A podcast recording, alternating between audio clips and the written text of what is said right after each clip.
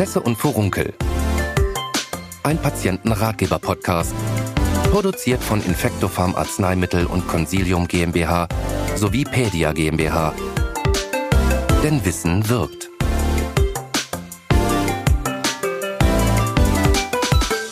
Hinweis. Der Inhalt dieses Ratgebers dient ausschließlich der Information und kann keinesfalls die ärztliche Beratung ersetzen. Bei speziellen Fragen nehmen Sie bitte Kontakt mit Ihrer ärztlichen Praxis oder Ihrer Apotheke auf. Liebe Hörerinnen und Hörer, quält Sie vielleicht gerade eine schmerzhafte, druckempfindliche Rötung am Zehennagel oder ein Splitter am Finger? Solche eitrigen Entzündungen werden durch Keime, also Bakterien, verursacht. Durch kleinste Verletzungen, die von ihnen selbst oft unbemerkt bleiben, dringen sie in die Haut ein und setzen dort Entzündungsprozesse in Gang. Die Stelle wird rot, tut weh und es bildet sich Eiter. Wie Sie diese unliebsamen und schmerzhaften Hautentzündungen am besten behandeln und was Sie unterstützend tun können, erfahren Sie in diesem Ratgeber. Das Team von Infectopharm und Pedia gibt Ihnen wertvolle Tipps zur Vorbeugung damit Ihre Haut schön und gesund bleibt.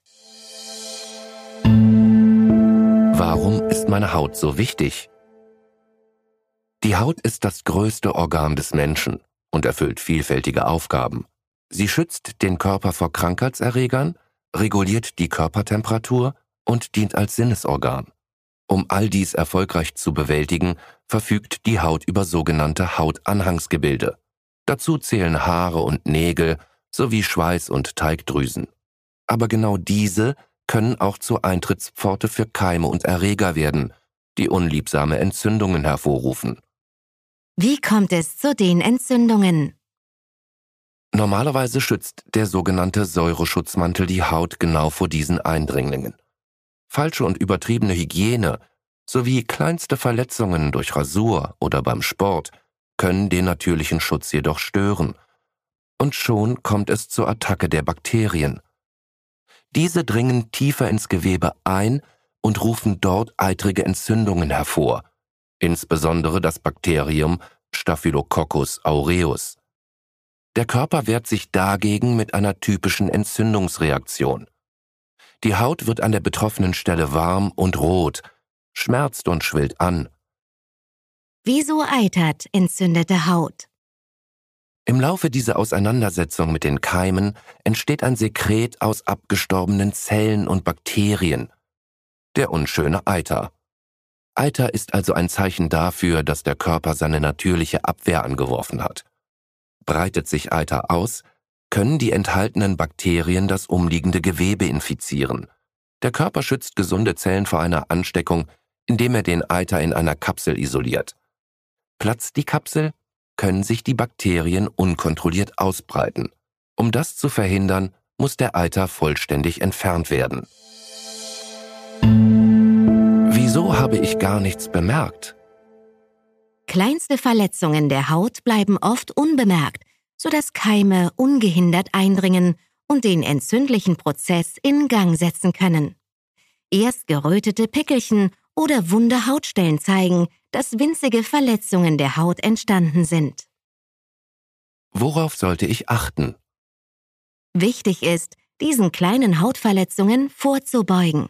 Daher ist besondere Vorsicht erforderlich bei einer Rasur oder anderen Körperenthaarungsmethoden, bei Hautrissen oder Schnitt- und Schürfwunden, bei Fremdkörpern wie Splittern oder Spreißeln, falsch geschnittenen Finger- und Zehennägeln oder Wundreiben bzw. Wundscheuern durch zum Beispiel zu enge Kleidung.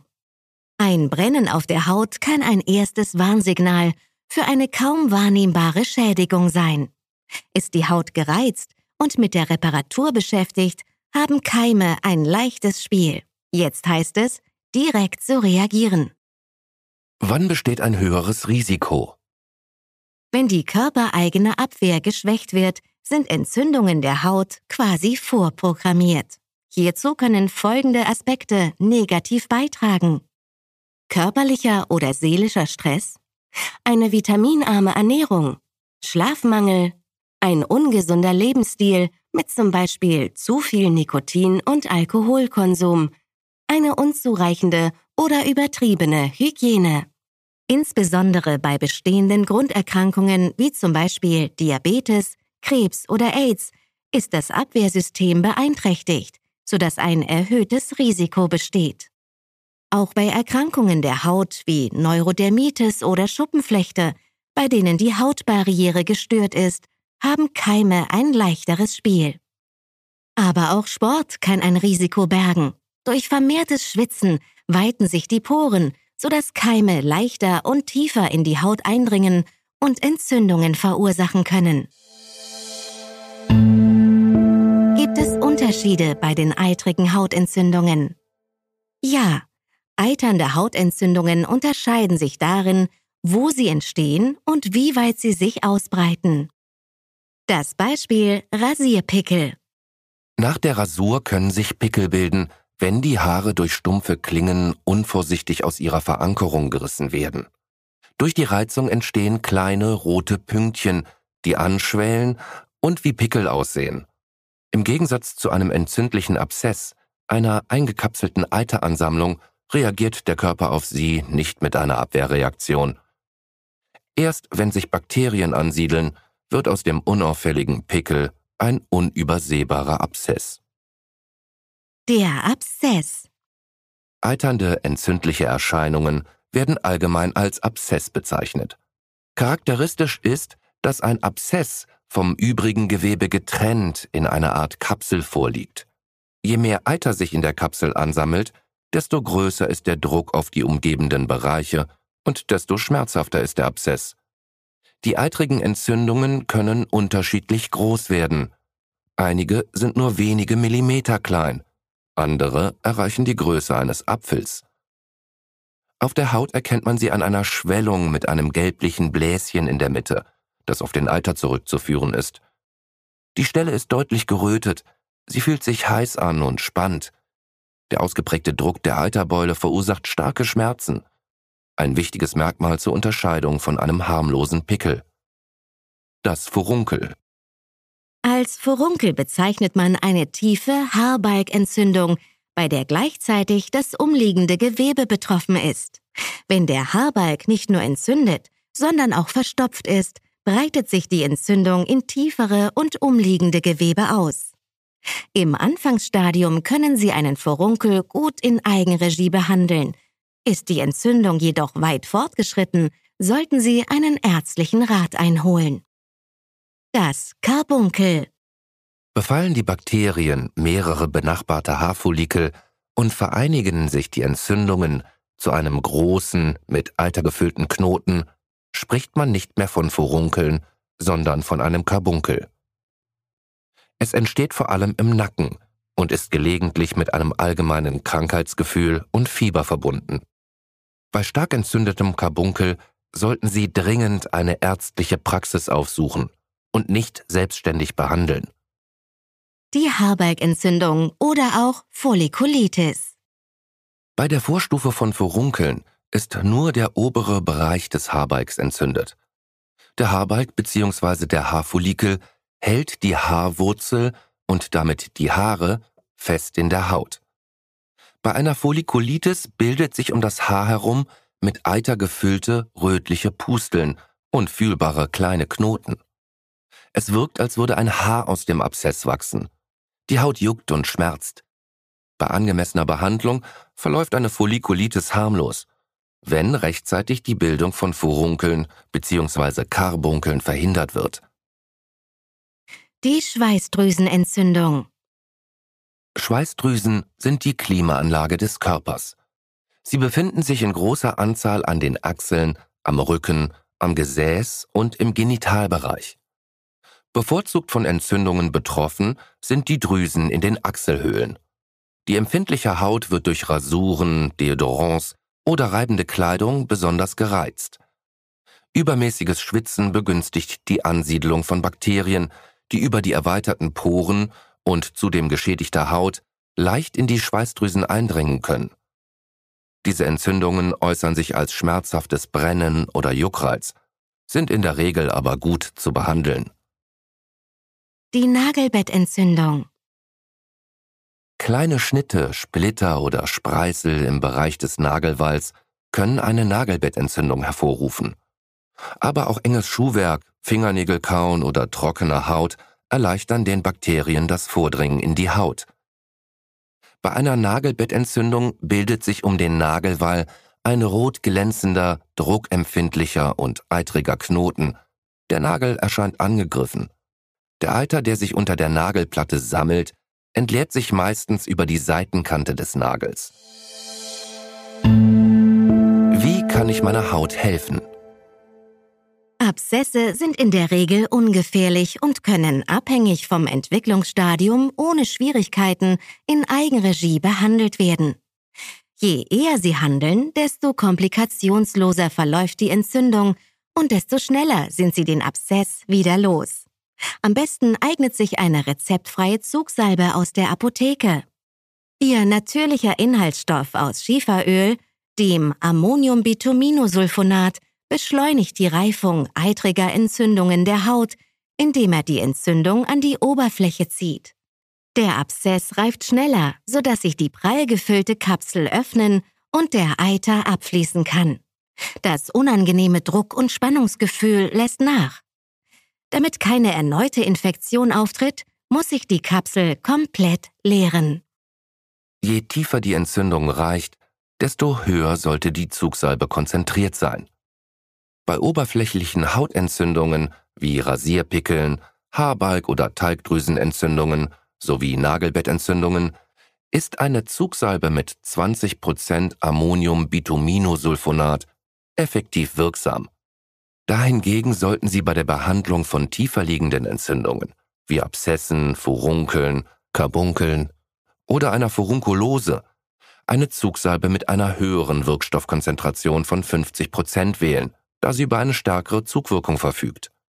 Bei Abszessen im Gesicht verwenden Sie bitte stets die niedrigere Konzentration. Zugsalbe unterstützt auf ideale Weise die Heilung. Zugsalbe enthält den Wirkstoff Ammoniumbituminolsulfonat, ein Naturprodukt, das aus fossilem, schwefelreichem Ölschiefer hergestellt wird. Hierbei handelt es sich um ein Substanzgemisch vieler unterschiedlicher organischer Komponenten, die der Zugsalbe ihre unverwechselbare schwarze Farbe und ihren charakteristischen Geruch geben. Hartnäckig hält sich der Glaube, dass sulfonierte Schieferöle wie Ammoniumbituminolsulfonat zu den Teeren gehören, weil sie ähnlich riechen. Herkunft und Zusammensetzung sind jedoch völlig verschieden. Und so wurden sulfonierte Schieferöle bisher auch im Gegensatz zu den Tieren, noch niemals verdächtigt, krebserregend zu sein. Fakt ist, dass Ammoniumbituminolsulfonat entzündungshemmend und antibakteriell wirkt, was die Abheilung von eitrigen Hautentzündungen wie folgt fördert. Schritt 1. Durch kleine Verletzungen können Bakterien in die Haut eindringen und dort schmerzhafte Entzündungen hervorrufen, die von einem unangenehmen Druckgefühl begleitet werden. Schritt 2. Zugsalbe fördert die Reifung des Abszesses. Sie zieht die Entzündung an die Hautoberfläche und reduziert das Druckgefühl. Schritt 3. Der Eiter kann sich schneller entleeren. Das Druckgefühl lässt nach. Tipps zur Anwendung von Zugsalbe tragen Sie die Zugsalbe gezielt auf die betroffenen Hautpartien auf. Kleine Pickel können Sie mit einem Wattestäbchen ganz präzise behandeln. Salbenreste können Sie mit Seife und Wasser abwaschen. Um Flecken auf Kleidung oder Bettwäsche zu vermeiden, decken Sie die behandelte Stelle anschließend mit einem Pflaster oder einem Verband gut ab. Auch eine Anwendung über einen längeren Zeitraum ist möglich. Hierbei sollte der Verband täglich oder jeden zweiten Tag gewechselt werden. Entfernen Sie vor dem erneuten Auftragen angetrocknete Salbenreste vorsichtig mit Wasser. Wann wende ich welche Wirkstärke an? Je tiefer die Entzündung reicht, desto höher sollte die Zugsalbe konzentriert sein. Bei oberflächlichen Hautentzündungen wie Pickel, Rasierpickeln oder Haarbalg, Talgdrüsen, Nagelbett oder Schweißdrüsenentzündung ist eine Zugsalbe mit 20% Ammoniumbituminosulfonat effektiv wirksam. Dahingegen sollten Sie bei der Behandlung von tiefer liegenden Entzündungen wie Abszessen, Furunkeln, Karbunkeln oder einer Furunkulose eine Zugsalbe mit einer höheren Wirkstoffkonzentration von 50% wählen, da sie über eine stärkere Zugwirkung verfügt. Bei Abszessen im Gesicht verwenden Sie bitte stets die niedrigere Konzentration. Was sollte ich noch beachten? Eine sorgfältige Körperhygiene ist ebenso wichtig wie die Reinigung von Gegenständen, die mit der eitrigen Entzündung in Kontakt gekommen sind. Desinfizieren Sie auch Ihre Hände, um die Verbreitung der Keime und eine Ansteckung anderer zu verhindern. Auch wenn der Druck noch so stark ist, sollten Sie niemals versuchen, die entzündete Stelle auf irgendeine Art und Weise zu öffnen. Dadurch erleichtern Sie den Bakterien den Weg tiefer ins Gewebe und die Entzündung breitet sich noch weiter aus. Lassen Sie den Abszess allerdings völlig unbehandelt, so erhöht sich das Risiko für Komplikationen. Abszesse sind nicht grundsätzlich gefährlich. Trotzdem sollten Sie mit Abszessen, vor allem wenn sie sich im Gesicht befinden, vorsichtig umgehen. Fragen Sie fachärztliches Personal oder holen Sie sich, wenn Sie unsicher sind, wie Sie handeln sollen, Rat in Ihrer Apotheke. Was tun, wenn nichts hilft? Die Entzündung sollte mit Hilfe der Zugsalbe nach drei bis fünf Tagen abgeklungen sein. Ist dies nicht der Fall oder werden die Symptome sogar noch schlimmer und Sie bekommen auch Fieber, so wenden Sie sich bitte unbedingt an Ihre Ärztin oder Ihren Arzt, um das weitere Vorgehen zu besprechen. Abszessen vorbeugen. Ein Hexenwerk?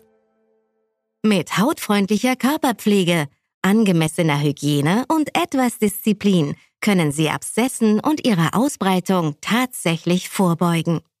Hier ein paar nützliche Hinweise. Zu häufiges Waschen von Körper und Gesicht zerstört den natürlichen Säureschutzmantel der Haut. Langes und heißes Baden oder Duschen lässt die Haut aufquellen und öffnet die Poren. Finden Sie den für Ihre Haut optimalen Kompromiss. Nutzen Sie für Hände und Gesicht unterschiedliche Handtücher und tupfen Sie die Haut trocken, statt zu reiben, um unnötige Reizungen zu vermeiden. Cremes, Make-up und Abdeckstifte sollten fettfrei sein und die Haut nicht austrocknen. Benutzen Sie bei einer Nassrasur keine stumpfen Klingen und verwenden Sie Rasierschaum, damit keine Rasierpickel entstehen. Schneiden Sie Finger und Zehennägel nicht zu kurz und nicht zu tief in die Ecken, um ein Einwachsen und damit ein Eindringen von Keimen zu verhindern. Tragen Sie nicht so oft enge, scheuernde Jeans. Bequemer und gesünder für Sie und Ihre Haut ist leichte, locker sitzende Kleidung. Und wählen Sie Ihre Alltagsschuhe so aus, dass Ihre Füße wenig schwitzen und genug Platz haben. Da Bakterien warme und feuchte Orte bevorzugen, sollten Sie beim Sport atmungsaktive Kleidung tragen, die den Schweiß nach außen ableitet. Ist es trotz aller Vorsichtsmaßnahmen doch zu einer eitrigen Hautentzündung gekommen, so vermeiden Sie jeden Kontakt mit dem hoch ansteckenden Eiter. Dazu zählt auch, dass Sie eitrige Pickel und Mitesser niemals ausdrücken dürfen. Die wirkungsvollste Waffe gegen Abszesse ist und bleibt allerdings vor allem anderen ein starkes Immunsystem. Mit einer vitaminreichen, ballaststoffhaltigen Ernährung, viel Bewegung an der frischen Luft und dem Verzicht auf Alkohol und Nikotin stärken sie ihre Abwehrkräfte und behalten damit zugleich eine schöne und gesunde Haut.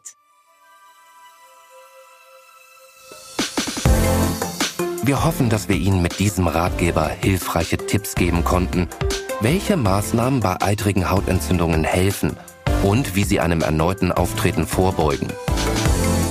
Falls Sie weitere Fragen haben, nehmen Sie Kontakt zu Ihrer ärztlichen Praxis oder Ihrer Apotheker auf.